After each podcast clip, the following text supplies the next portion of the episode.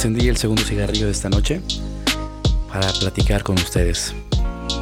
Quiero agradecer a toda la banda que se tomó el tiempo de escuchar el podcast pasado y la verdad recibí comentarios muy buenos, la verdad muchas gracias, eh, de personas que me decían, güey, no conocía esa parte de ti o me decían, me sentí algo identificado y pues bueno, ese es el objetivo de esto. Yo grabo, pues ahora sí que viviendo Pacheco para hablar un poquito de mi experiencia y no sé, tal vez eh, que ustedes encuentren un poco de empatía, ¿no? Quiero a través de mi experiencia pues ayudarlos o motivarlos o simplemente entretenerlos un poco, pero que se la pasen chido, ¿no? Al final de cuentas, como lo había dicho antes, esto sale muchísimo de mi zona de confort, del contenido que genero de manera regular y me está gustando platicaba con un amigo de que me siento como de estos güeyes de los grupos de rock que se separan de toda esta banda del rock para luego hacer algo más real y terminan siendo baladas. Hagan de cuenta que este es mi es mi podcast de baladas. Yo soy Meo Pacheco y vengo hoy a contarte sobre otra de las grandes experiencias que tuve como comunicólogo y que a la fecha han forjado el camino que estoy llevando dentro de mi carrera. Y antes de iniciar quiero preguntarte algo. Eh, ¿Alguna vez has sentido el rechazo hacia algún proyecto, algún trabajo, algún lugar, simplemente por cómo te ves? Simplemente por tu apariencia, que es algo que, aunque puedes moldear, pues a veces viene de fábrica. A mí me pasó muchas veces y me pasó cuando quise entrar a la televisión. Eh, no es para nadie un secreto que yo soy un loco de los medios que siempre quiere estar ahí en todos lados, quiere ser vigente y en su momento otro de mis grandes metas era llegar a la televisión. Pero me topé con muchos obstáculos en el camino que al final me enseñaron que tal vez ese camino no era el que debía tomar yo, pero me enseñó a encontrar otros. Y es una parte importante porque aunque sabemos que el mundo de la televisión es total y completamente banal, siempre hay algo más. Siempre hay algo más que te lleva y que te va, eh, digamos, acomodando en tu sitio. Fíjense que, a opinión personal, siempre he creído esto de que la televisión es un gran medio, es un lugar muy chido, la verdad, este, todo lo que se vive detrás de cámaras es increíble y, estar frente a cámara también es increíble. Pero lamentablemente esta sociedad eh, sigue basándose mucho en las apariencias. Y aunque ahorita estamos en estos tiempos progresistas de inclusión, igualdad y que todos somos seres humanos, eh, la televisión sigue siendo lo mismo. La televisión sigue vendiendo imagen y está en todo su derecho, es la fórmula que le ha funcionado por años y tampoco está para juzgarse, pero solamente es este punto de decir, ¿por qué soy tan feo para la televisión? Y eso me daba muchas vueltas en la cabeza. Creo que actualmente me sigue dando muchas vueltas en la cabeza porque sigo creyendo que puede haber algo más allá de la apariencia personal. Pero eso lo vamos a platicar ahorita.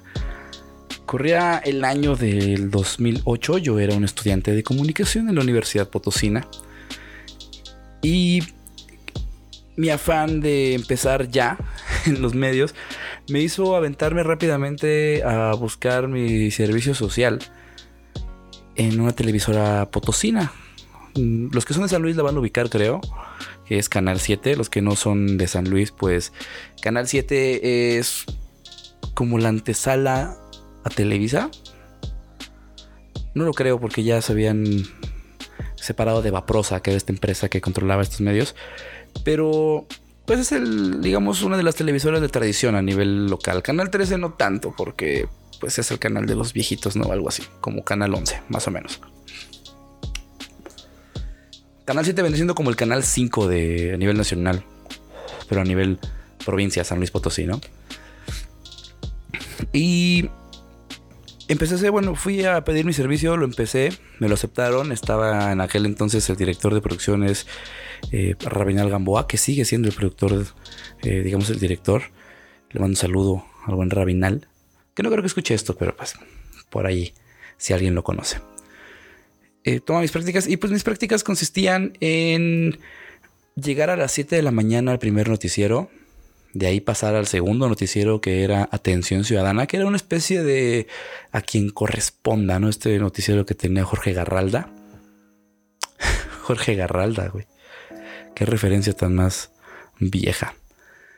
Y después eh, pasarme a los programas de revista como lo era Concepto 7 y Solo Grupero. Ese era mi servicio, ¿no? Entonces estar ahí eh, detrás de cámaras, moviendo cámaras, moviendo iluminación, los cables, eh, microfoneando los conductores. Y pues esa fue mi primera labor en la televisión. Como bien dicen, hay que empezar desde abajo y empecé haciendo jalacables. Que no me da ninguna pena decirlo, ¿no? O sea, es algo muy respetable y también la banda que empezó haciendo jalacables o que sigue siendo jalacables, pues todos mis respetos. Pero en ese lapso yo le había perdido mucha motivación a la televisión. Eh, porque yo había llegado con la idea de que podía hacer tal vez algún casting o algo para ofrecerme a conducir. Y no, me di cuenta que el mundo de la televisión no es así.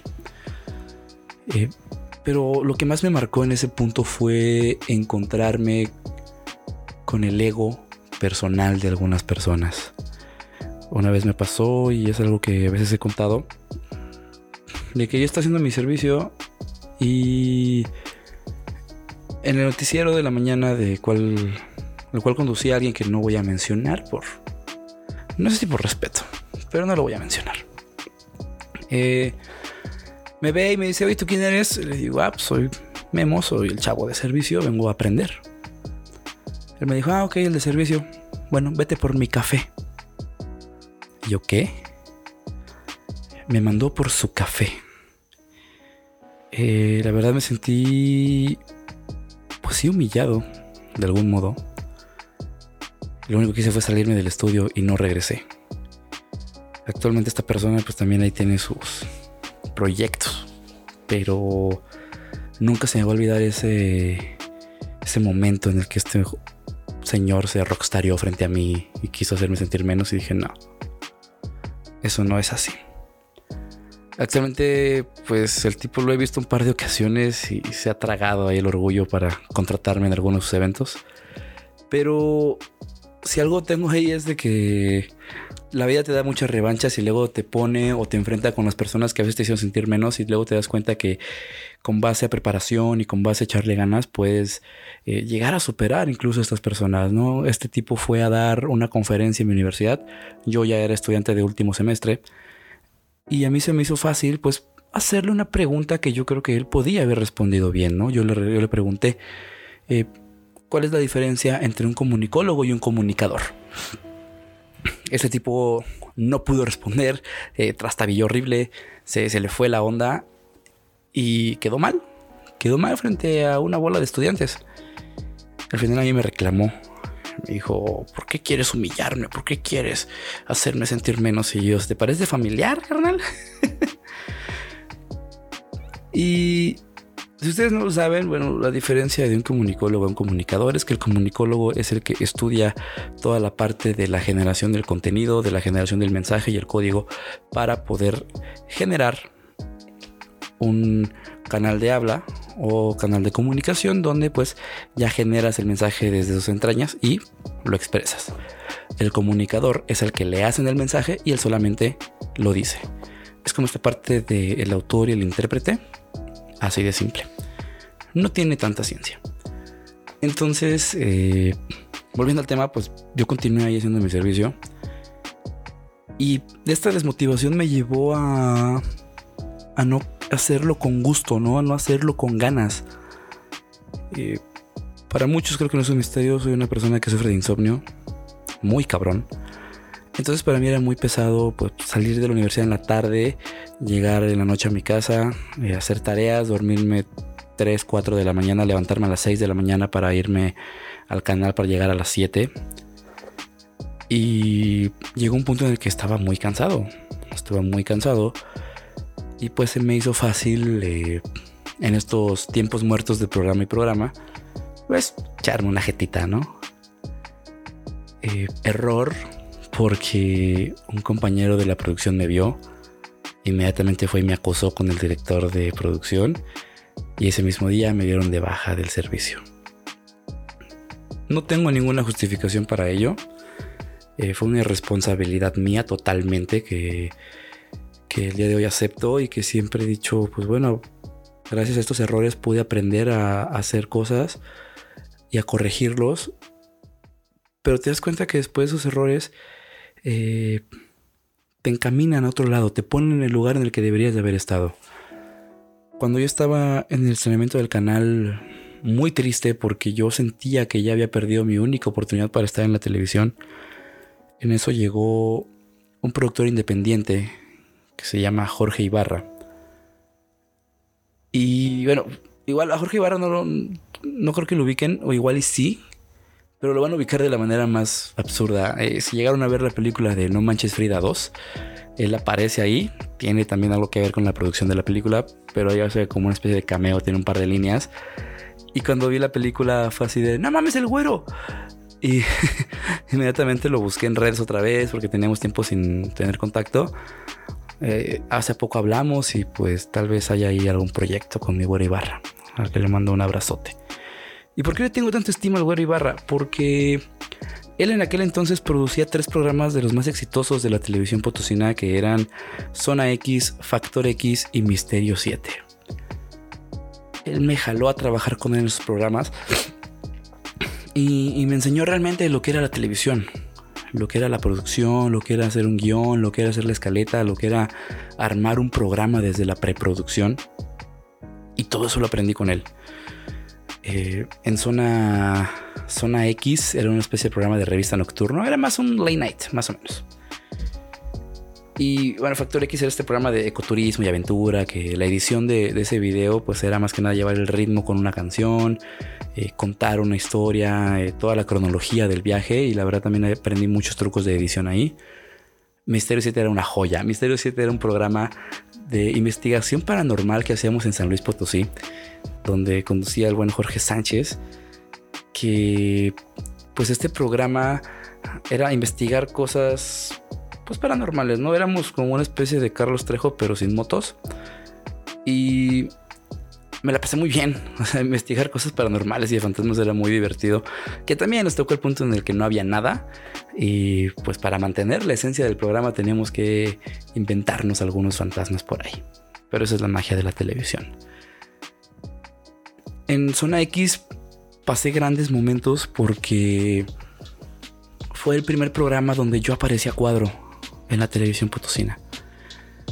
Y para mí es un gran logro y es algo que yo recuerdo con mucho cariño, pero a la vez con mucha decepción. ¿Por qué? Porque cuando el güero me presenta el formato del programa, yo le digo, oye, esto es el calabozo. El calabozo es un programa que yo veía en Telehit, que yo era muy fan. Y me dice, sí, güey, sí es parecido, pero me falta la pared. Le digo, pues aquí está tu asistente de producción, mano yo me lo aviento. Y así fue como nació el intrometido, el personaje más irrelevante de la televisión potosina. El intrometido era una calca de lo que era la pared en el calabozo, solamente con un poquito más de vestuario. Eh, yo salía con un short, con una playera de lucha libre, un saco, lentes oscuros y un sombrero. Ese era mi outfit. Y mi trabajo era estar atrás, nada más. Estar atrás de los conductores y hasta cierto modo ser el guardaespaldas del conductor principal, Hugo González, al que también eh, le recuerdo con mucha estima. Y, y ese era mi papel.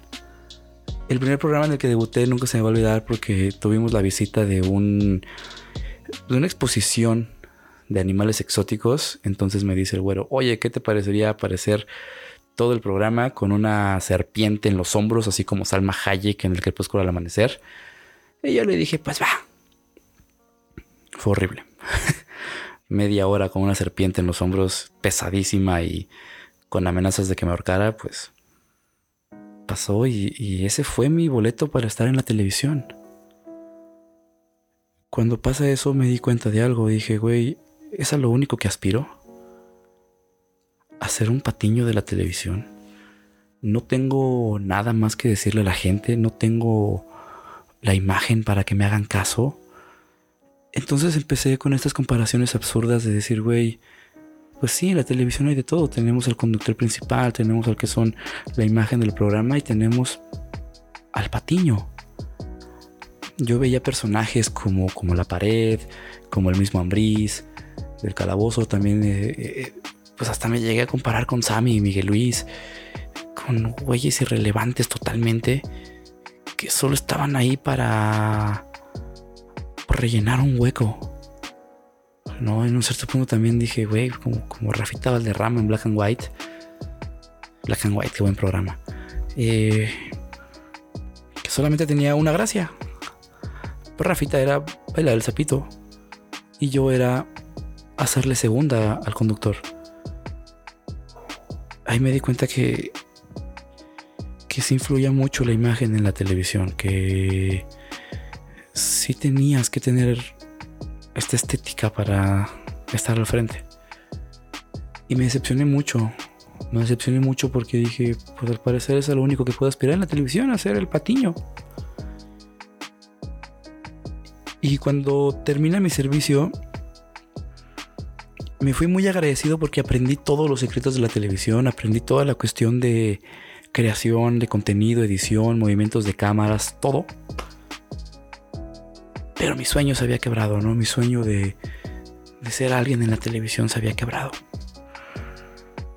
Eh, después de eso, intenté por todos los medios volver. Eh, me hice, digamos, el conductor oficial de, de, los programas de la universidad, pero pues no pasaban de ser un proyecto escolar, ¿no? Y ahí pues sí me iban a dejar conducir porque no era un pedo más comercial, era de que, bueno, este güey tiene eh, las tablas de conducción, vamos a dejarlo que él conduzca, pero que tú digas la imagen, pues no. Incluso recuerdo mucho que en la última eh, muestra audiovisual de la Universidad Potosina que, que, estuve yo, pues lo hicimos como una. Hicimos un evento como una especie de gala de los Oscar. Y a mí me tocó conducir el evento y pues sí me exigieron que me cortara el cabello, que me afeitara, que bueno, tuve que rentar un traje, güey. Tuve que rentar un traje, güey. Y ni siquiera era televisión. Mi lado chairo de aquel entonces, mi lado revolucionario universitario, estaba muy en contra de eso. Pero creo que sí dejó algo bueno, ¿no? Esta parte de decir, ok, tienes tu imagen, tienes tu estilo, solamente vete limpio, ¿no? O sea, seas como seas, solamente que te veas bien, ¿no? O sea, puede ser padrozón, puede ser rockerón, puede ser acá estilo eh, hipsterson, como tú quieras, pero pues mínimo que se vea bien, cabrón. Y eso fue lo que aprendí en esa parte de, de la imagen. como es costumbre, seguí haciendo castings para televisión. Y no quedaba, no quedaba. Y sí me decían, es que no das la imagen, no das la fotografía, no te ves bien a cuadro. Y bien que mal eso te va haciendo un pequeño trauma, te va marcando poco a poco al decir, güey, o sea, pues tal vez no soy tan agradable de ver para la, la audiencia. Tal vez por eso mismo este podcast aún no sale en video. y cuando yo estaba en esa parte de decepción, pues aparece el oh Salvador de siempre, el Internet. Aparece el Internet, me invitan a participar en un programa que se llamaba Gente San Luis. Que igual mi papel no era lo mismo, no era, tan relevante, solamente era el que estaba ahí y decía cosas cagadas. Después de eso pasé a contupalabra.com, a lo mismo de las luchas, donde ya conducía yo, ya dirigía yo, pero igual era un formato un poquito más radiofónico que televisivo. Y pues esa parte del, no aceptarme o del no aceptar el hecho de que mi imagen no funciona para la televisión, me llevó a, a no emprender otras cosas. O sea, creo que es la primera vez que lo voy a decir, pero por eso mismo nunca me animé a ser blogger. Y, yo estaba en el, digamos, en la generación, en la camada correcta para emprender algo de videoblog en San Luis, porque no había videobloggers en San Luis. A la fecha no conozco tantos videobloggers en San Luis. Pero eso me detenía mucho y, eso me orilló a, a siempre buscar quedarme detrás de cámaras. A, esconderme de lo que yo quería hacer. No, yo quería llegar a, tener un programa como otro rollo, o llegar a tener un programa como, como los de Paco Stanley o algo así. Digo, suena muy ambicioso, pero es el, sueño que uno tiene de niño que luego pasa a ser el, sueño de adolescente y, y, cuando lo buscas de manera profesional, pues te encuentras con todo esto. Y esa parte de la imagen no solo me afectó en la cuestión de la televisión, sino también en otros trabajos había trabajos donde me decían que no por cómo me veía. Eh, o me pedían con ropa de vestir. Con ropa de vestir. Qué, qué cosa. Y yo entiendo esta regla social, ¿no? del verse bien, de la buena vestimenta.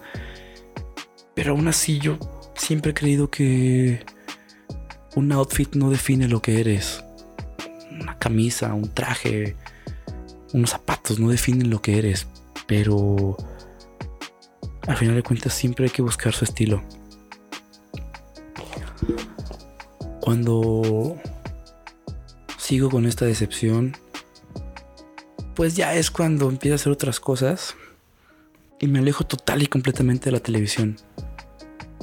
Eh, no le guardé un rencor porque la verdad lo que yo aprendí como productor lo atesoro mucho y me encanta. Me gustaría volver a retomarlo. Pero sigue esa espinita clavada del no pude ser conductor de televisión. Y hasta hace poco, el año pasado, me pasó lo que yo siempre había esperado que me dijeran. Sé que es muy absurdo que tú te valores hasta que otra persona lo hace, pero pues lamentablemente habemos personas que tenemos ese defecto de que aunque tengamos un potencial o tengamos algún talento, hasta que otra persona no, nos lo reconoce y nos lo hace ver, lo aceptamos. Y es complicado porque no siempre te llegan halagos verdaderos. Hay veces que te dicen un halago, pero no es realmente algo para lo que seas bueno. Después de haber pasado ya pues trayectoria con teatro y y haber ingresado al mundo del stand-up. también en el stand-up, aunque sí pensaba que la apariencia contaba mucho, creo que ahí es un lugar muy, muy real donde pues la apariencia es el segundo plano y lo que cuenta es tu talento y tu material. Y creo que por eso me siento tan cómodo ahí, porque puedo llegar ahí a un escenario de stand-up a, a contar mis bromas pues vestido como soy, como me, como me gusta, ¿no? Con mis pantalones guangos, con mis playera sin nada y una camisa encima como lesbiana. Es un chiste, no es cosa de género para que no se me insulten. Pero, pues igual, o sea, no, tengo migreña y todo eso. Y es algo que me gusta porque es algo que, es parte de mi esencia y es algo que a mí me gusta hacer. O sea, muchas veces sí me dicen, güey, corta el cabello o, te ves mejor con el cabello corto. Y yo digo, ok, igual y sí. Pero así me veo bien para ti y no me gusto yo ok, o sea, a mí me gusta traer el cabello largo y también mi, ansiedad de estarme agarrando el cabello a cada rato, pues es parte de mí, o sea, es muy real. Y, sí agradezco cuando me dicen, no, es que te verías mejor así, o ponte esto, te verías mejor de esta manera. En serio lo agradezco con todo el corazón, pero no me gusta ser alguien más, ¿no? Y, y en ese tiempo, fíjense cómo son las cosas. Y esto tal vez sea un tema que pueda tocar en otro podcast. Eh, si me animo a hablar sobre la depresión. Es un tema muy fuerte y es un tema que no sé cómo lo tomen cuando lo platique yo. Pero hubo un día en el que yo estaba pues mal, ¿no? Me había decidido eh, tirar a la mierda. No sé si, si, te haya pasado que tengas estos días de que, ¿sabes qué? El día de mañana no me quiero levantar. Me voy a quedar en casa. No quiero saber de nadie. Voy a pagar teléfono, voy a pagar todo. Y solo quiero estar ahí. Solo quiero estar ahí existiendo. Sin que nadie me moleste. Cuando yo tomé esa decisión de tener ese día eh, justamente antes de iniciarlo, me marcan. Me marca el dueño de Yo Amo San Luis. Y me dice, no, Pacheco, yo sí, soy yo. Oye, fíjate que te he estado viendo, te he estado siguiendo en redes, he estado siguiendo eh, pues tus shows y esto, y me interesaría mucho tenerte de conductor en Yo Amo San Luis. Y yo, ¿what? yo, ¿qué? Me dice, sí, sí, sí, sí, tienes lo que yo necesito. Y fue como de qué. Eh, me siento en un café, platicamos, me contó el proyecto y me va a decir y me dijo algo que a la fecha no se me olvida y creo que es algo que me mantiene tan firme y tan fiel a esta página con la cual me he entregado muchísimo a la hora de trabajar. me dijo, tú me sirves como conductor porque eres real.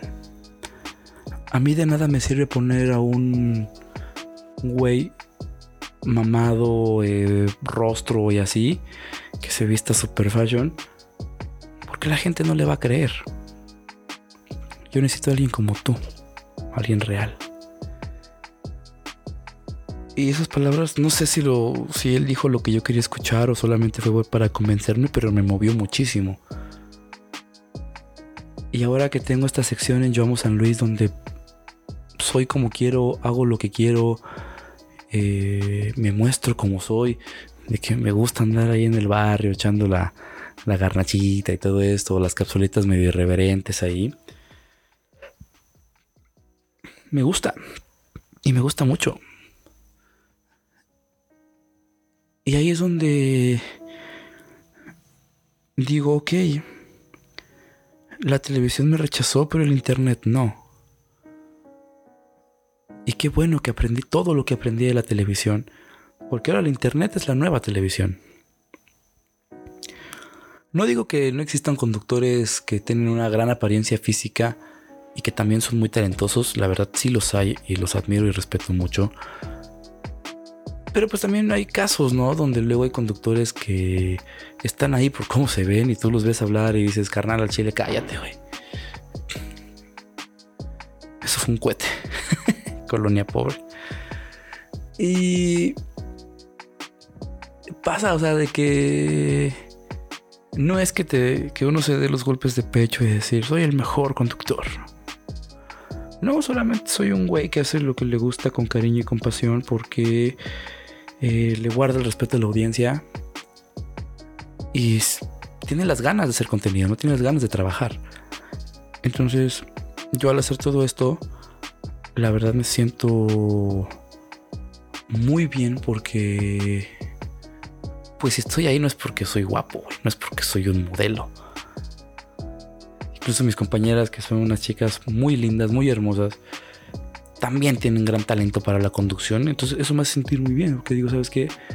Ok, aunque no doy la apariencia, en cuestión de esfuerzo, trabajo, estamos a nivel, ¿no? Estamos a nivel y y hay que seguirlo manteniendo, hay que seguirse preparando. Nunca te relajes en la cima. Yo no me siento ahorita en la cima. Hasta cierto modo siento que estoy empezando. Otra vez. Y aún así, eh, creo que esta parte de la apariencia ayuda. Una, pues, a que te veas bien y te sientas bien contigo mismo. Pero no lo es todo. La apariencia no lo es todo. Eh, pero aún así espero yo que pronto la, la televisión y el internet sigan con estos espacios para personas que realmente quieren hacer las cosas y que en algún momento muestren un talento. Como les digo, yo, yo me considero que no tengo tanto talento para eso, pero hay personas que me dan oportunidades que dicen que sí, entonces pues yo acepto esa parte, digo, parte de valoración, hay que autovalorarse y creo que soy la persona menos indicada para decírselos porque ni siquiera yo valoro mi trabajo a veces. Pero actualmente veo programas donde conducen personas como, por ejemplo, el Capi Pérez, que tuve el gusto de conocerlo y que es, es un tipazo. El Capi Pérez es muy talentoso, es muy cagado, pero en tiempos anteriores creo que a él no le hubieran dado un programa para él solo por la apariencia, ¿no? Tal vez. O igual sí. Estoy, no sé si me estoy equivocando. Pero pues también es que están esos otros personajes de televisión que les comento, ¿no? O sea, estás viendo a, a güeyes como, como Sammy, como Sammy, como Miguel Luis. Que dices, güey, nada más sirven para eso, güey, para hacer un relleno, para hacer un patiño, cabrón. Y yo no quería encajonarme en esos. Igual, o sea, en su momento Adal, que tampoco era como el, güey súper alto y mamado y bonito de la tele, pero tiene un talentazo, tiene un talentazo. Próximamente le dedicaré un episodio al señor Ramones. Pero, porque sí, es que el señor Ramones, este. Eh, creo que a, mí y a mucha banda de mi generación lo inspiró. Y, y sí, tengo que decir algo. Chingo mi madre. Si no más del 50% de los que ahorita están trabajando en la televisión o de los que quieren estudiar para estar en, medios de comunicación, Adal Ramones no fue de sus inspiraciones. Muchos estamos aquí y muchos estudiamos comunicación por lo que en su momento llegó a ser Adal Ramones y otro rollo. Es algo que yo creo firmemente, no sé ustedes, pero la verdad es mi idea y ya después en algún otro episodio les explicaré por qué. Para concluirles esta historia es que aunque la apariencia física es muy importante, no es lo primordial. Acuérdense de algo, la apariencia se acaba, la esencia se queda si tú quieres mostrarte ante el mundo cómo eres, y eres una persona carismática, eres una persona con talento, eres una persona con virtudes, eres una persona que tiene este don de gente, como le llaman, muéstrate. Y, no solo para los medios, para cualquier cosa, para cualquier situación de tu vida, o sea, que dices, güey, es que soy feito, no me van a contratar para esto, yo solamente estoy destinado a esto. Pártele su madre al destino, güey. O sea, velo de frente y dile, me la pelas, güey. Yo vi de frente de la televisión y se la peleé a la televisión. Pero vi al, internet de frente y dije, órale, güey, vamos a darle. Actualmente me han invitado a programas de televisión. No a ser conductor, pero sí de invitado. Y he dicho, güey, mira, yo que estuve rogando para estar en la televisión y ahora me han buscado para que yo vaya. Tal vez no de conductor. Pero he aparecido en todos los canales de televisión de San Luis Potosí. Y con eso me quedo. Con el punto de que nunca hay que darse por vencido, aunque parezcas que todo, todo está en tu contra y de que no tienes esta esta imagen, manito, la personalidad es lo que te va a ayudar. Y es eso. Creo que ha llegado este momento de, la sociedad en que ya la apariencia no tiene que ser lo primero. Yo agradezco mucho que ya se haya quitado este estigma que existe de que si tienes tatuajes no te pueden contratar en ningún lado.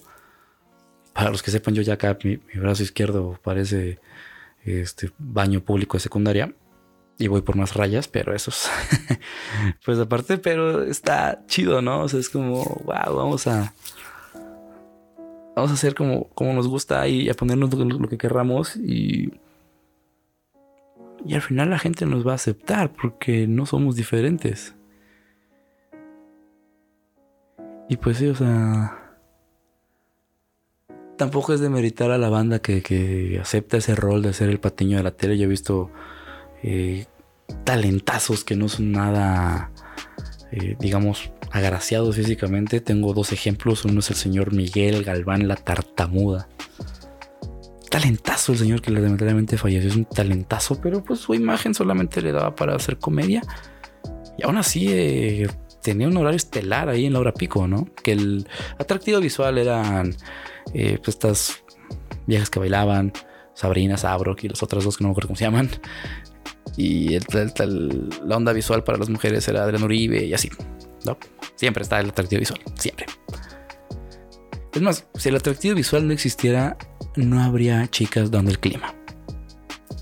Así de simple. Es una opinión. No busco insultar a nadie, solamente digo, ahí está el, ahí está el detalle, ¿no? Pero ah, el otro, el otro que yo decía es este Jaime Rubiel. Jaime Rubiel, que también es un gran comediante y pues igual la naturaleza no fue tan chida con él. Pero aún así, qué comediantazo. Su momento de humor los comediantes. Pero la verdad,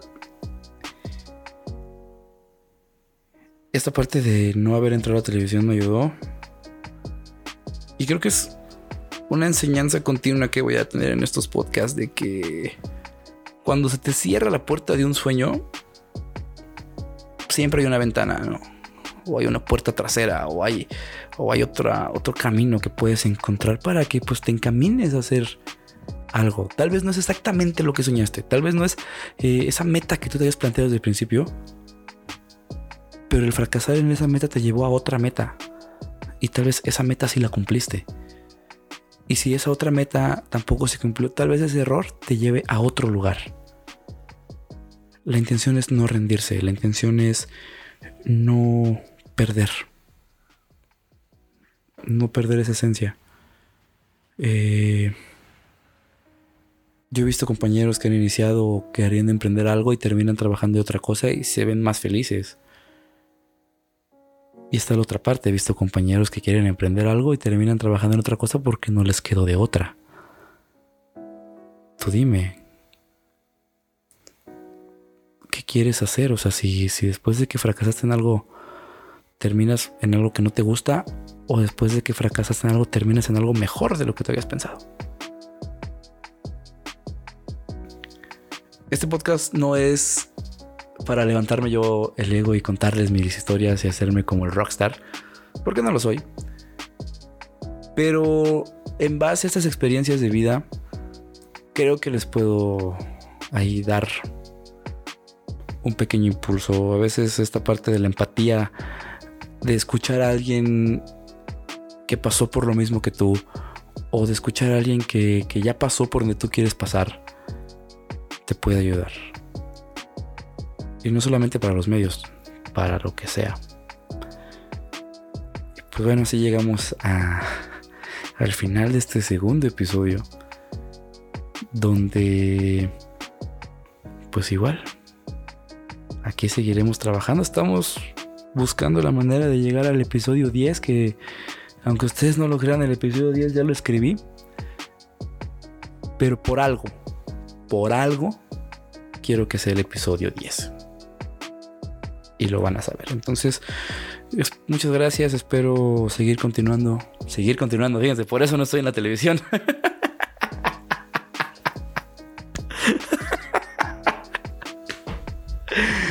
es por eso te editan todo, cabrón.